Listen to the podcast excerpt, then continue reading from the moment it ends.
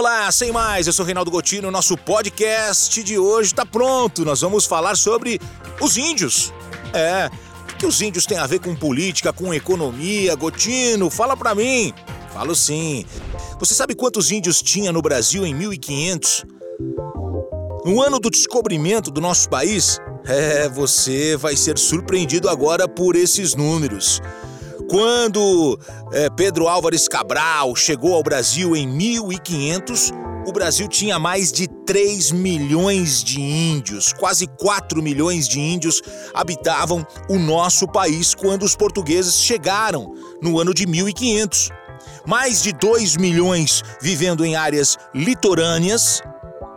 E aí, uma outra parte dos índios, todos eles espalhados pelo interior do país. Um número, sem dúvida alguma, surpreendente. E ao analisarmos os números, percebemos que acontece um fenômeno raro de diminuição da população.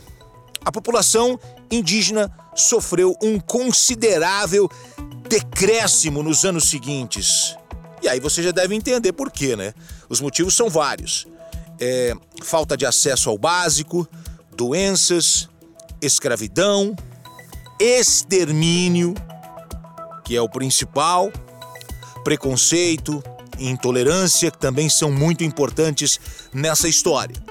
De quase 4 milhões de habitantes em 1500 para 700 mil indígenas 150 anos depois. No ano de 1650, o Brasil tinha apenas 700 mil índios em nosso país, chegando a apenas 70 mil nos anos 50. Acredite você, nos anos 50, na década de 50, há 70 anos, nós temos aqui um número muito interessante. O Brasil tinha 70 mil índios. Mais precisamente, esse censo foi feito em 1957. O Brasil criou uma Constituição em 1824, não contemplando a existência dos índios em nosso país. Olha que interessante, né? É, é, é, fizeram uma constituição e deixaram aqueles que moravam aqui antes é, do descobrimento de fora.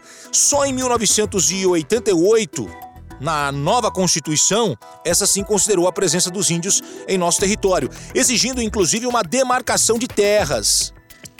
E aí o que aconteceu? Os índios começaram a ganhar espaço, força, direitos, muito pouco ainda em relação ao que eles deveriam ter. Mas aí a gente pode refazer a pergunta: quantos índios vivem em nosso país hoje? Menos de um milhão. No último censo, o Brasil registrou 897 mil índios.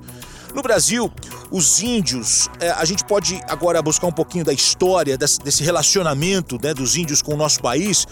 Os índios cederam as terras, as terras em muitos momentos foram tomadas à força e a figura do índio foi perdendo espaço e passou a ser é, uma figura folclórica.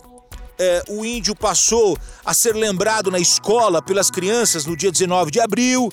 Mas, na verdade, o que a gente quer trazer aqui é, é um pensamento, uma, uma discussão, um debate sobre o que fizeram com os índios em nosso país.